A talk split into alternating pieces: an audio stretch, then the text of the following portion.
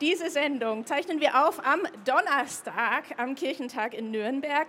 Und ich frage Sie, Frau Andriani, schön, dass Sie da sind. Welche Herausforderung, welche große Herausforderung hatten Sie zuletzt? Den Raum Soul zu finden. Hier auf dem Kirchentag. Hier auf dem Kirchentag. Das war meine letzte Herausforderung aktuell. Das kann ich verstehen, weil ich habe mich auch schon ein bisschen verlaufen. 1 zu 1, der Talk auf Bayern 2.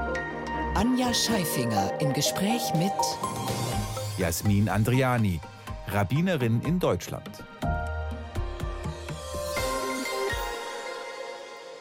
Die Herausforderungen liebt, deswegen habe ich Sie danach gefragt. Stimmt das? Ja, solange sie nicht überfordern, dann ja, weil man wächst ja natürlich an Herausforderungen. Es ist ein plumper Satz, den jeder kennt, aber trotzdem ist er nichtsdestotrotz wahr.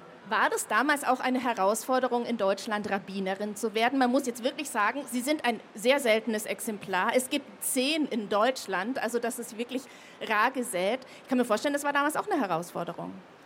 Ja, also ich bin aufgewachsen, ohne dass ich weibliche Rabbinerinnen jemals gesehen hatte.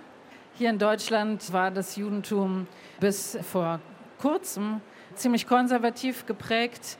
Vor dem Holocaust, vor dem Zweiten Weltkrieg war hier zwar der Geburtsort des liberalen Judentums, zum Verständnis in der Orthodoxie. Im orthodoxen Judentum gibt es bis heute nur Männer in den Rollen und nur im liberalen Judentum ist es überhaupt möglich, dass Frauen Rabbinerinnen werden.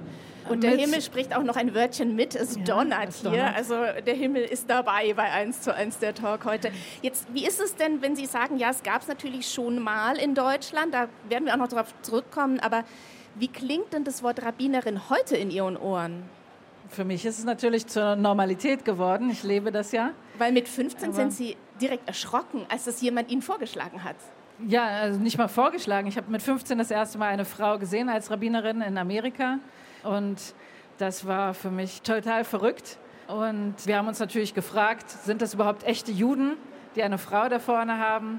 Kann das denn sein? Und was war Ihre Antwort damals? Damals wahrscheinlich eher nicht. Heute natürlich und auf jeden Fall. Wie war das? Man wächst mit seinen Aufgaben. Ja. Als Kind in der Synagoge in Berlin, wo Sie aufgewachsen sind, das war auch undenkbar, dass da eine Rabbinerin stehen würde. Ja, leider ist das bis heute dort undenkbar, in der Synagoge, wo ich aufgewachsen bin. Ich hoffe, dass sich das nochmal verschieben wird. Aber ja, es haben nur Männer die Aufgaben im Gottesdienst. Also nicht nur die Rabbiner, die vorne stehen oder der Kantor, der vorne steht, sondern auch die Männer, die zur Torah aufgerufen werden. Es sind immer nur Männer und die Frauen sind Zaungäste. Umso besser, dass Sie heute hier sind und eben kein Zaungast. Zwischen diesen, mit 15 bin ich erschrocken, als ich meine erste Rabbinerin gesehen habe und heute, mein Gott, das Wort ist jetzt normal für mich. Dazwischen gab es einen Badezimmerspiegel, der eine große Rolle gespielt hat. Ja, ich habe mich also nach dem Abitur erstmal fürs Jurastudium entschieden. Und nach sieben Jahren und dem ersten Staatsexamen bin ich ins Ausland gegangen, nach Simbabwe, wo ich viele interessante Erfahrungen gesammelt habe. Und als ich zurückkam, wollte ich nicht mehr in die Anwaltskanzlei. Konnte ich mir einfach nicht mehr vorstellen. Und ich war natürlich allgemein ein bisschen auf Sinnsuche. Und da fiel es sozusagen auf fruchtbaren Boden, als ein Freund erzählte, es gäbe eine Rabbinerausbildung, von der ich zu dem Zeitpunkt noch nie gehört hatte. Sie war auch noch relativ jung. Und dann habe ich mir das Curriculum angeschaut, was man da lernen kann. Ich war sofort begeistert und habe zu meinem damaligen Freund, heutigen Mann, gesagt, schau mal, werd du doch Rabbiner. Also es war auch noch immer nicht in Ihrer Vorstellung, dass das Sie betreffen könnte? Nein. Und dann kam so der trotzige Reflex, werd du doch Rabbinerin. Dann haben wir alle gelacht. Und dann ging ich ins Badezimmer und schaute in diesen berühmten Spiegel und sagte, Moment, vielleicht ist das genau das, was ich gerne mag. Und dann hat sich ihr Lebensweg komplett verändert. Heute sind Sie Rabbinerin in liberalen jüdischen Gemeinden in Göttingen und Hannover. In was Hannover habe ich den Job abgegeben zu Ende letzten Jahres. Dann sind Sie nur noch in Göttingen. Noch Aber was Göttingen. war damals die erste Reaktion, als in diesen Gemeinden Sie aufgetaucht sind als Frau? Ich war in beiden Gemeinden die erste Frau als Rabbinerin und bis jetzt auch die letzte erstmal. Aber ich habe von meinen Gemeindemitgliedern keine negativen Kommentare bekommen. Ich weiß nicht, was hinter verschlossenen Türen geredet würde. Wahrscheinlich ist es in Kirchengemeinden ähnlich wie in jüdischen Gemeinden, dass man auch gern mal kritisch die Amtierenden beäugt. Aber da ist es ja dann wahrscheinlich egal, ob Mann oder Frau, oder? Genau, da ist es egal. Und nein, ich habe also dadurch, dass die beiden Gemeinden ja natürlich auch in der liberalen Bewegung verankert sind, habe ich da keine Nachteile erfahren. Also auch gar keine Vorurteile. Das ging einen guten, geraden Weg für Sie. Ja, gleich am ich Anfang nicht, vielleicht schon. bin ich einfach mit so einem Selbstverständnis da aufgetreten. Ich habe gar nicht darüber nachgedacht. Ich stand da nicht an meinem ersten Tag und dachte, sehen die jetzt, dass ich ein anderes Geschlecht habe als der Mensch, der hier vorher stand. Das war eigentlich gar nicht in meinem Kopf.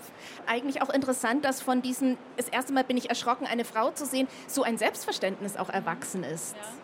Es ist natürlich eine ganz schöne persönliche Metamorphose, die dahinter steckt. Also ich habe achteinhalb Jahre gebraucht für das Studium.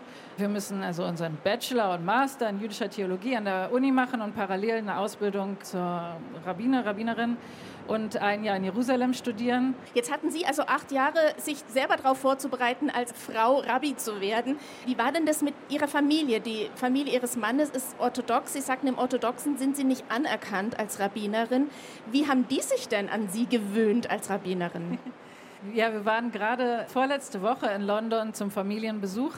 Und meine Schwägerin ist also, ja, wie man sich so eine orthodoxe Jüdin vorstellt, mit Kopfbedeckung und langen schwarzen Kleidern und äh, sechs Kindern, von denen das älteste zehn ist. Und früher, als ich dort zu Besuch war, war es mir ganz wichtig, dass ich mit den Männern im Wohnzimmer sitze und nicht mit den Frauen in der Küche stehe.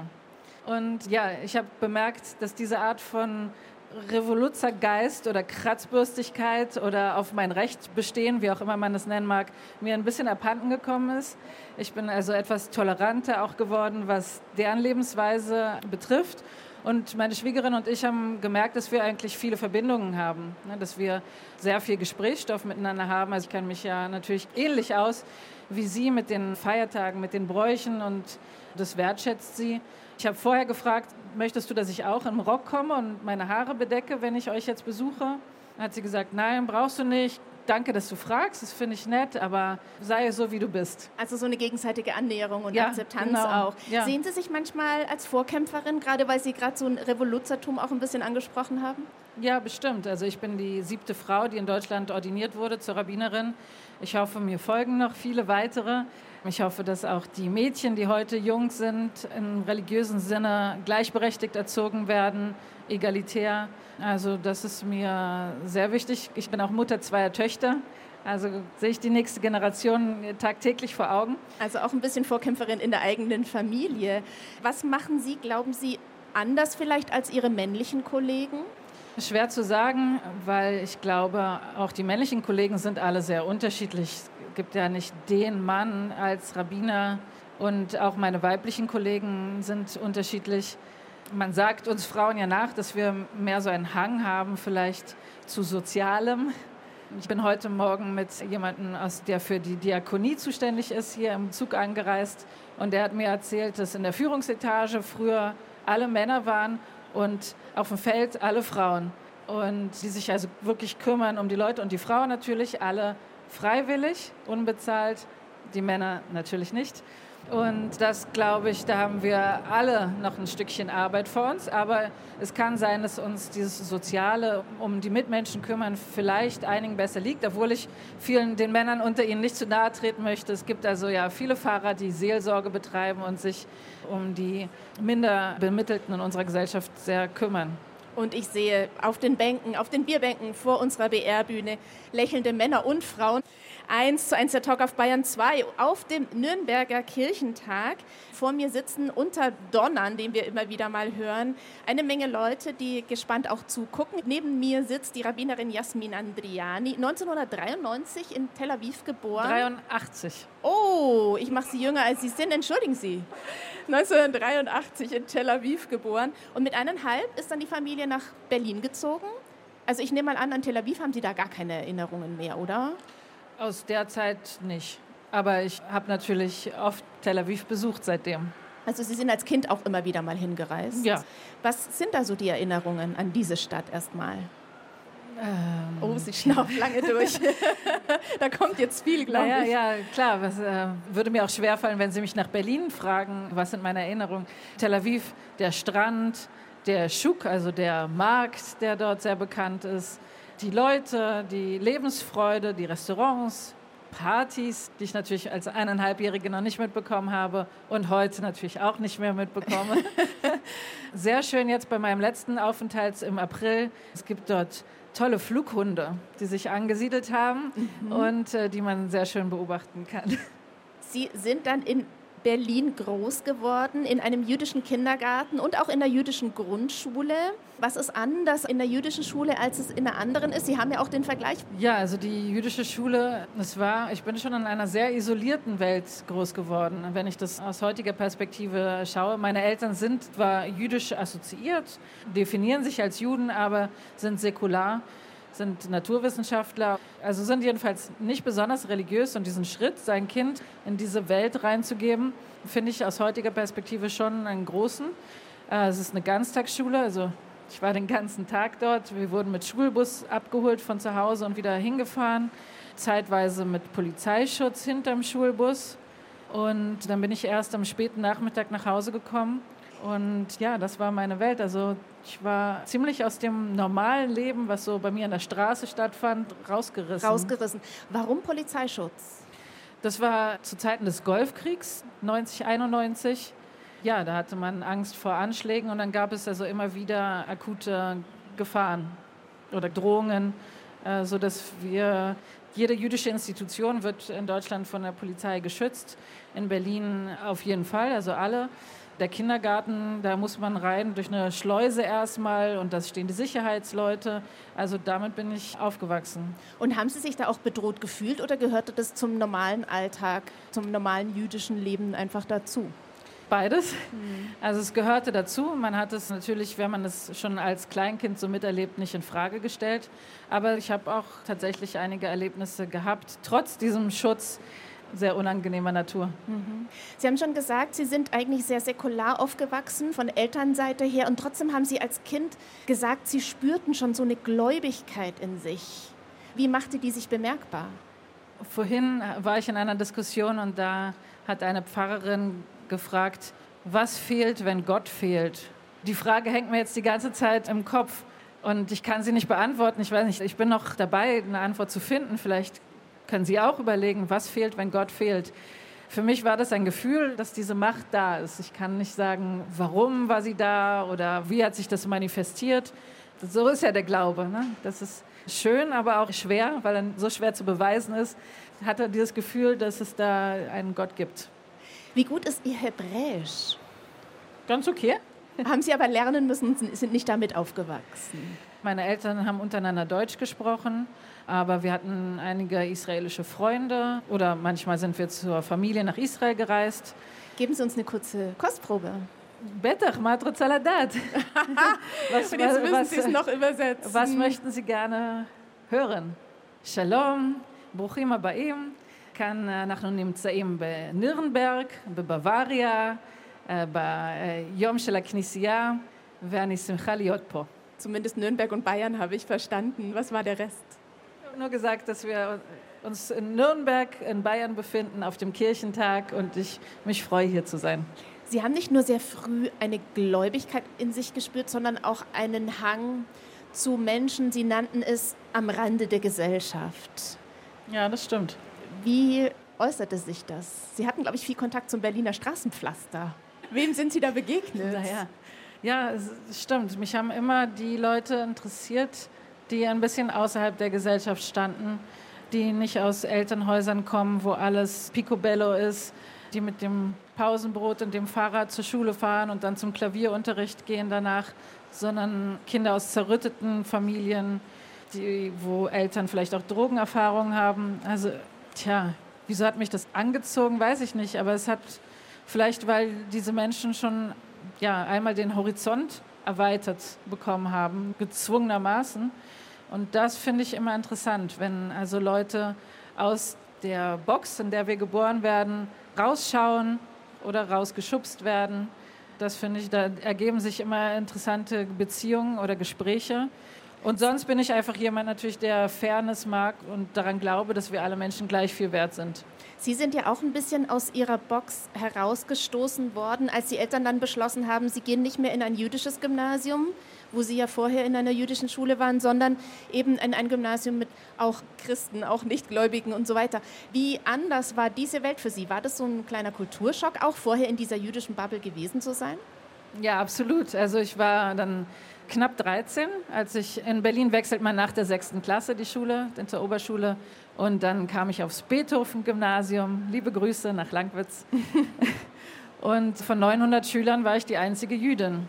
Und wir waren also gegenseitig ein bisschen geschockt voneinander bestimmt.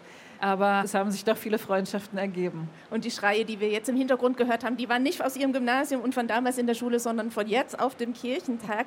Also Sie haben gesagt, Sie haben sich dann so ein bisschen aneinander angenähert und trotzdem haben Sie sich da zunächst als Außenseiterin gefühlt? Ja, ich fühle mich bis heute als Außenseiterin.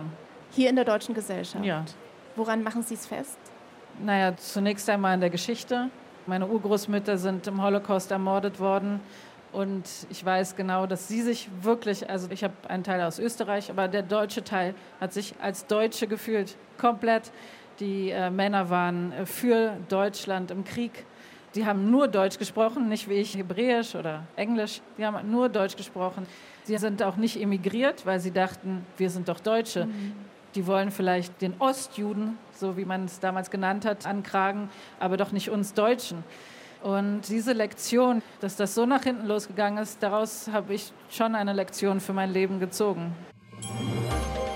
Eine Stunde, zwei Menschen im Gespräch auf Bayern 2. Anja Scheifinger trifft Jasmin Andriani, von der Jurastudentin zur Rabbinerin. Da lachen Sie und haben schon ein bisschen angedeutet, es war so eine Metamorphose von der Jurastudentin zur Rabbinerin. Was für eine Metamorphose? Wir sagen es also, Rabbinerin ist kein Beruf, sondern eine Berufung und dazu gehört natürlich auch eine Lebensweise. Die Menschen erwarten von einem, dass man insgesamt ethisch lebt, dass man auch immer ein offenes Ohr hat. Also ich erinnere mich zum Beispiel an einen Bankberater. Er wusste, was ich studiere und der mich dann als Seelsorgerin regelmäßig in Anspruch genommen hat und mir ziemlich viel von seinen Sorgen erzählt hat in der Sparkasse. Ja. Interessant finde ich ja, da würde ich gerne noch mal hin zurückschlüpfen, dass Sie Jurastudentin wurden aus Liebe zu Kafka und Goethe. Da hätte ich jetzt eher gedacht, okay, Literatur, aber warum Jura? Weil die beiden Jura studiert haben. Allerdings Goethe als Jurastudium noch ziemlich anders war als heute und Kafka hat es gehasst. Von daher. Äh, Sie hätten es ahnen können. Ich hätte es ahnen können, ja. Ich würde auch niemanden von den jungen Leuten diese Motivation empfehlen und auch nicht die Motivation, ich möchte eines Tages diesen und diesen Beruf haben, also quäle ich mich durch Studium, sondern man sollte das studieren oder die Ausbildung machen, die einem wirklich Freude bereitet. Das haben Sie ja aber auch noch hingekriegt, indem Sie jetzt Rabbinerin geworden sind. Ja. Vorher haben Sie im Jüdischen Museum in Berlin gearbeitet. Haben Sie da auch schon was für Ihren jetzigen Beruf lernen können? Ja, sehr viel. Also erstmal natürlich überhaupt äh, Didaktik, vor Gruppen stehen, etwas erklären. Ich hatte ja dort zu 99 Prozent Nichtjuden als Gäste natürlich und also das Judentum zu erklären für Nichtjuden, das war für mich ein neuer Schritt. Auch von den Menschen in den Führungen kommen ja, Fragen von A bis Z und über Gott und die Welt. Besonders interessant war auch eine Führung, die irgendwann eingeführt wurde. Ist das im Islam nicht auch so? Mhm. Und da haben die Lehrer dann immer, die kamen also mit einem Balk von lauter Kindern ins Museum und alle mit Migrationshintergrund kamen dann zu mir in meine Führung und haben oft erstmal mit Abneigung begonnen. Ich habe auch oft von Lehrern gehört, dass manche Eltern ihre Kinder gar nicht erlaubt haben, an diesem Ausflug teilzunehmen. Und das dann zu schaffen, umzudrehen in anderthalb Stunden und zu zeigen, wie viele Gemeinsamkeiten es gibt und wie viele schöne Bräuche wir miteinander teilen und auch den Islam auch wertzuschätzen in diesen Parallelitäten, das hat mir viel Freude gemacht. Und wie würden Sie sagen, was ist Ihre Eigenschaft, dass Sie das geschafft haben, das eben umdrehen zu können? Dass ich mich, glaube ich, vielleicht ist das dieses Straßenpflaster, was ich mhm. mal geschnuppert habe, dass ich so ein bisschen die Sprache dieser Jugendlichen verstehe oder den Horizont oder vielleicht auch die Probleme, in denen sie sich bewegen dass ich sie irgendwo da abholen konnte, wo sie sind und sie dann mit auf den Weg, den ich wollte, nehmen konnte.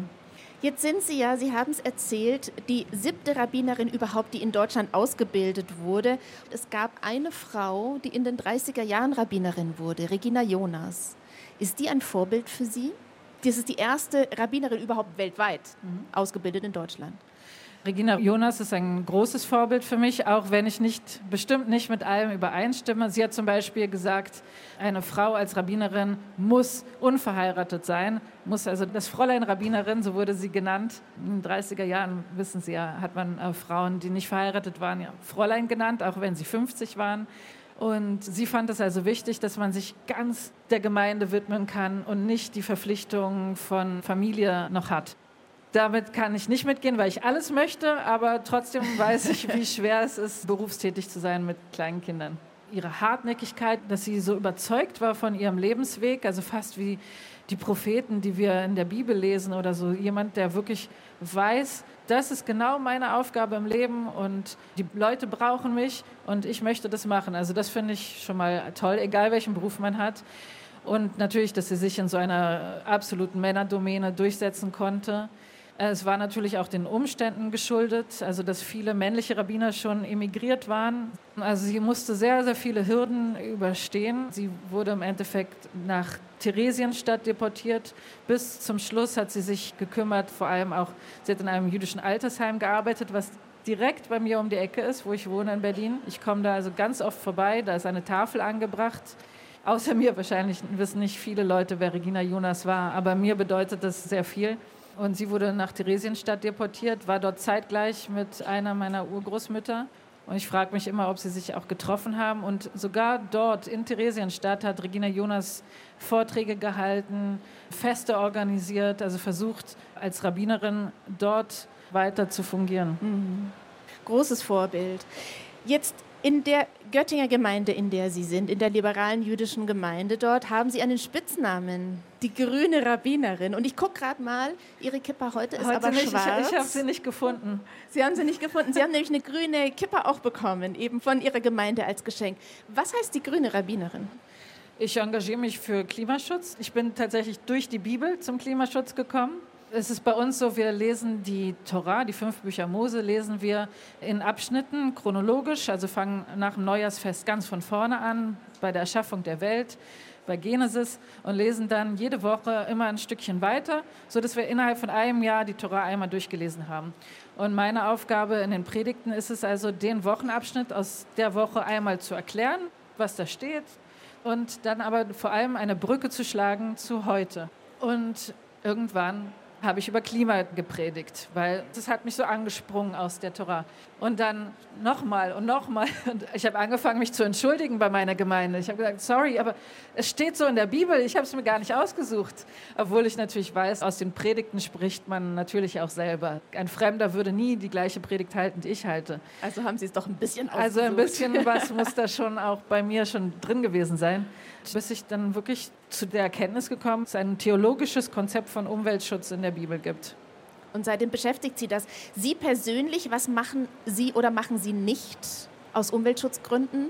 Ich denke, so wie wir alle. Ich versuche natürlich zu vermeiden unnötige Autofahrten. Ich versuche meinen Müll zu trennen. Also die ja, langweiligen, aber wichtigen Dinge, die, die wir wahrscheinlich alle kennen. Und ich würde auf jeden Fall sagen, dass ich viel mehr Klimaschutz unterstützen würde. Wir haben ja sehr viele Diskussionen um äh, die letzte Generation, The Last Generation, vor allem in Berlin, die sich immer festkleben und allen Leuten ein Riesenärgernis sind. Ich selbst habe mich noch nicht festgeklebt. Vielleicht kann man über diese Mittel ein bisschen streiten. Aber ich denke auch, dass wir aufwachen müssen, ganz schnell. Also aufwachen sicher, aber ob die Mittel die richtige sind, da, wie Sie sagen, das da, da kann man sich bestimmt auch drüber streiten. Aufmerksam machen Sie dadurch natürlich auf sich. Ich habe jetzt gelernt in diesem ganzen Zuge, dass es tatsächlich auch, das wusste ich nicht, ein jüdisches Geburtstagsfest für Bäume gibt im jüdischen Festkalender. Das ist Tu Bishvat. Es gibt im Judentum vier Jahresanfänge und das ist der Jahresanfang, wo man die Anzahl der Bäume, also wo man quasi, wenn man ein großes Grundstück hat, dann seine Bäume registriert, da wo im Nahen Osten der Frühling anfängt. Im Februar ist der in der Regel manchmal auch Ende Januar schon. Und in Israel macht es natürlich mehr Sinn, so einen Geburtstag der Bäume zu haben, wo man dann auch Bäume pflanzen kann. Im Januar wissen Sie, pflanzt es sich nicht so gut hier. Zu Gast bei Anja Scheifinger. Jasmin Andriani hatte eine Goldmine in Simbabwe. Sie bricht kurz zusammen und lacht. Eine Goldmine, wie kommt man denn bitte zu einer Goldmine in Afrika? Also Sie müssen verstehen, es hat mich ein netter junger Herr angerufen, der ein Vorgespräch mit mir geführt hat. Im Vorfeld, Im Vorfeld zu, zu, dieser, zu, dieser, Veranstaltung. Ich saß bei mir in meinem Wohnzimmer auf dem Sofa und habe mit ihm nett geplaudert und ihm dieses Geheimnis erzählt. Nicht bedenken, dass ich vor ihm sitze und vorm Radio.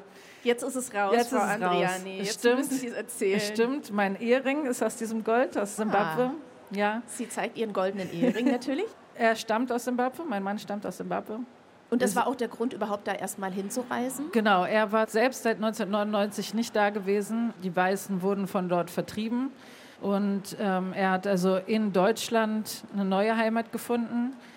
Und wir haben uns in Deutschland kennengelernt. Nachdem ich also schon erzählt habe, ich war auf Sinnsuche irgendwann mit Ende 20, sind wir dann also nach Simbabwe ausgewandert. Und, ähm, also es war damals schon als Auswanderung geplant. Sie sind dahin gereist und dachten schon, das wird für länger. Es war sogar für ganz viel länger gedacht, ja, ursprünglich, ja. Also länger als es war. Und ja, eins kam zum anderen und im Endeffekt hatten wir eine Goldmine.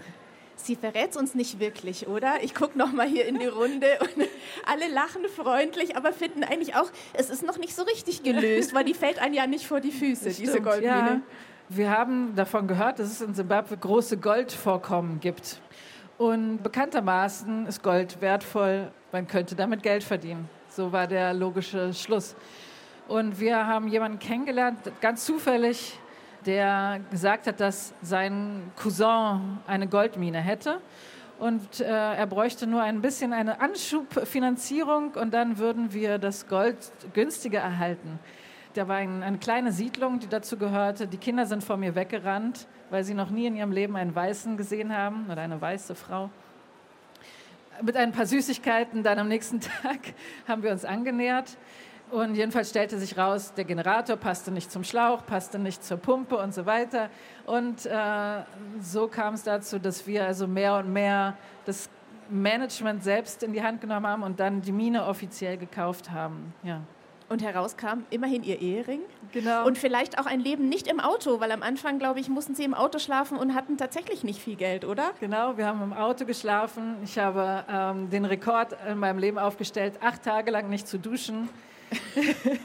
es war ein Bereich wirklich in der Wildnis. Wir saßen am Lagerfeuer und ich habe mich mit den Menschen unterhalten und das hat mir wirklich, das hat echt meinen Horizont erweitert, dass wie Menschen dort ganz anders auf das Leben und die Welt schauen als wir. Nämlich?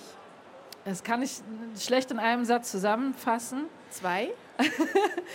es wird alles nicht so schwer und ernst und das Leben ist keine so eine Bürde, wie ich es oft bei uns in Deutschland erlebe, wahrgenommen. Wie kam es denn dann, dass aus diesem Wir wandern nach Simbabwe aus letzten Endes nur in Anführungsstrichen neun Monate wurden? Welche Version der Geschichte erzähle ich jetzt? Die Wahrheit Die natürlich, Wahrheit. Frau Andriani. Die Wahrheit war, es gab eine Goldmine nebenan, die unseren Nachbarn gehörte. Und, und eines Tages ähm, fiel ein betrunkener Arbeiter von denen in deren Schacht. Und plötzlich stellte sich raus, das gehört auch mit zu unserer Mine. Es war nicht von unseren Nachbarn, sondern es war offiziell gehörte das zu dem Grundstück, was wir gekauft hatten. Das heißt, die Verantwortung lag ganz Das bei heißt, Ihnen. die Verantwortung lag bei uns. Niemand hat uns vorgeladen, also es gab keinen Kontakt zur Polizei oder ähnlichem. Aber bevor, diese, bevor es dazu kam, haben wir beschlossen, abzuhauen. Sie sind geflüchtet. Wir sind geflohen, ja. Und es war wirklich ein Moment, wo ich dachte, der deutsche Pass ist das Wertvollste, was ich habe, was ich besitze. Und sind dann wieder zurück dann nach Berlin. Ich, genau, nachdem ich äh, Deutschland verlassen habe, mit diesem Gefühl, ich habe die Schnauze voll, ähm, ich will hier weg, es reicht mir, bin ich zurückgekommen mit einer unglaublichen Wertschätzung für Deutschland. Mir ist dann erst klar geworden, jeder äh, Bürgersteig, auf dem wir laufen, wurde von jemandem gebaut. Dafür haben Menschen gearbeitet, Generationen, die vor uns waren, die etwas geleistet haben, von dem wir heute profitieren. Und ähm, ja, dass man auch in Sicherheit leben kann. Also ständig gab es dort irgendwelche Probleme und Leute mussten bestochen werden und Leute wurden äh, willkürlich von der Polizei abgeholt. Ich wünsche sehr, dass es dort die Situation sich ändert und die Menschen in Würde dort leben können in Zukunft. Sie haben schon erzählt, dass Sie während Ihres Studiums als Rabbinerin auch ein Jahr in Jerusalem gelebt haben. Ähm, hat das eigentlich auch nochmal Ihren Glauben verändert? Sie sagten ja auch, obwohl Sie jetzt sagten, wie gern Sie wieder zurück nach Deutschland sind, dass Sie doch als Außenseiterin sich gefühlt haben. War das in Jerusalem anders? In Jerusalem war ich natürlich die Deutsche. Also doch auch wieder die Außenseiterin auch ein die bisschen. Außenseiterin, klar. Also allein dadurch, dass ich wusste, ich gehe wieder, ähm, war ich irgendwie Außenseiterin. Aber ähm, es war wunderschön, die Erfahrung dort. Auch das wieder ein anderes Leben. Am ersten Tag habe ich jemandem beschrieben, wo mein Studienort ist. Und dann hat derjenige gesagt, ach, gegenüber vom Supermarkt. Da habe ich gesagt, ja, da ist ein Supermarkt gegenüber. Bis ich verstanden habe, das ist weit und breit der einzige Supermarkt, den es da gibt. Also Jerusalem ist wirklich ziemlich anders, als wir es äh, hier in der deutschen Großstadt kennen, mit dem Konsum, der so ganz einfach vor der Haustür ist. Also da bin ich wirklich auf den Markt gegangen um, vor Schabbat und habe dann auf dem Markt meine Lebensmittel zusammengekauft. Und es war natürlich sehr schön, die ganze die Religiosität und äh, meine Mitbewohnerinnen haben zu Rabbi Nachman ähm, Unterrichte bei uns zu Hause veranstaltet und jeden Schabbat kamen 20 Leute, die alle kein Geld hatten, aber jeder hat irgendwas mitgebracht und man saß zusammen und hat sich unterhalten und gesungen. Das ist natürlich ein Judentum, das wir so in Berlin oder Nürnberg nicht haben. Das erzählt in 1 zu 1 der Talk Jasmin Andriani, eine von zehn Rabbinerinnen in Deutschland, mit mir auf der Bayern 2 Bühne auf dem Nürnberger Kirchentag.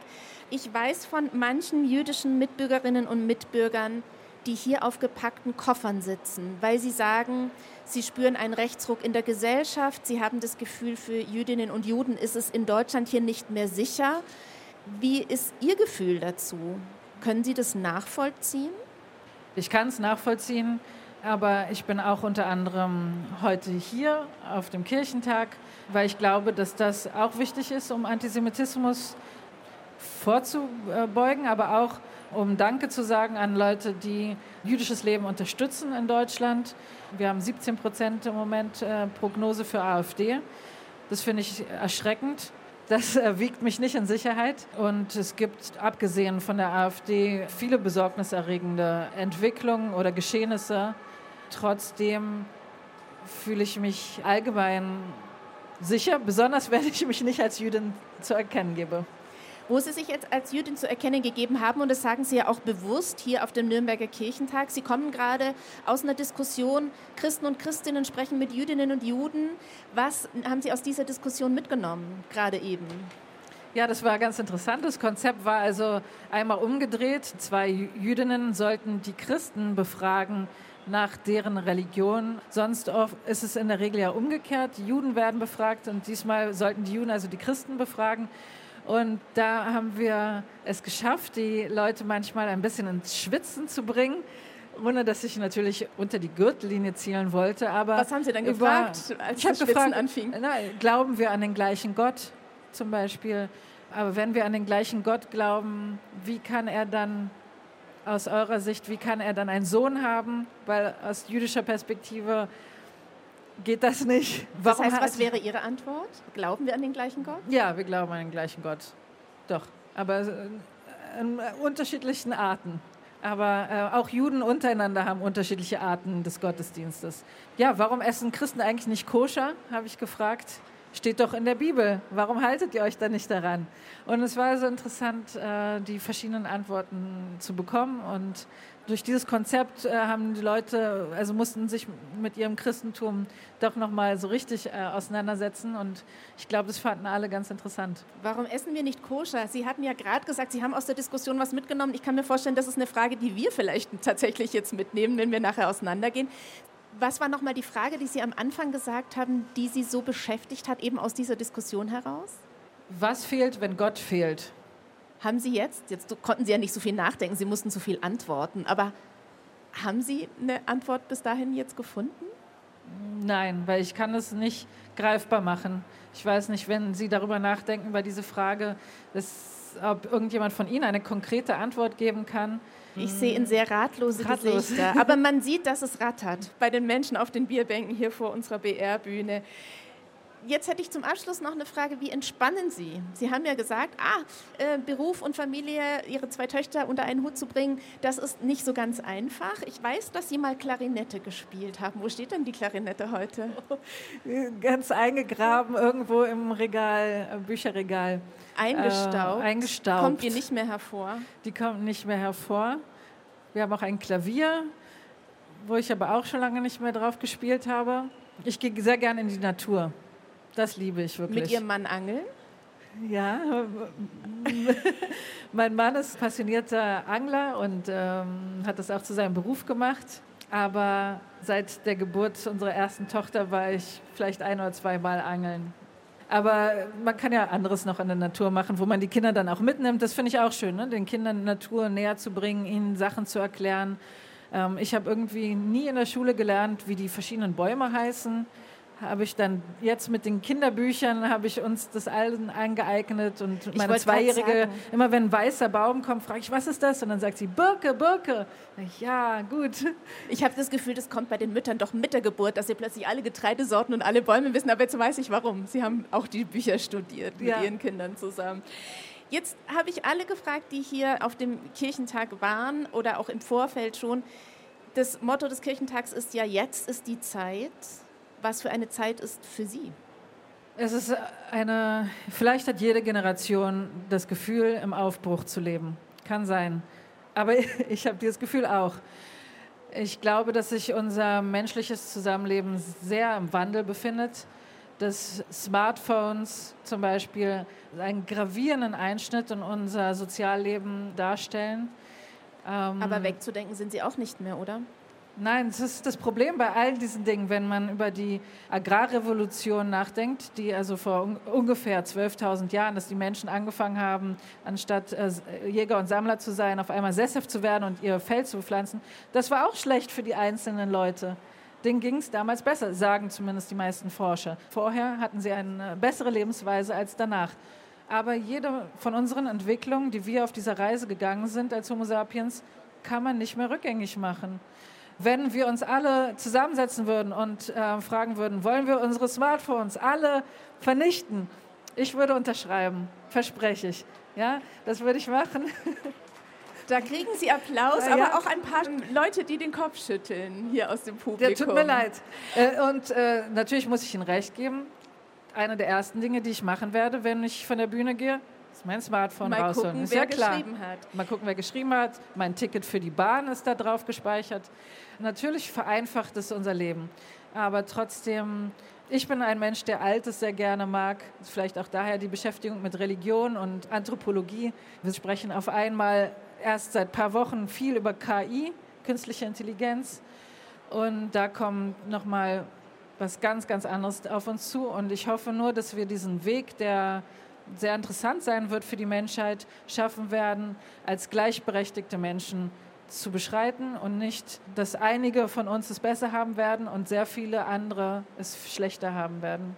Also jetzt ist die Zeit, wie würden Sie den Satz noch zu Ende machen? Jetzt ist die Zeit, ziemlich viel nachzudenken. Vielen Dank, Jasmin Andriani, dass Sie bei uns Platz genommen haben auf, dem, Danke Ihnen. auf dem BR-Bühne.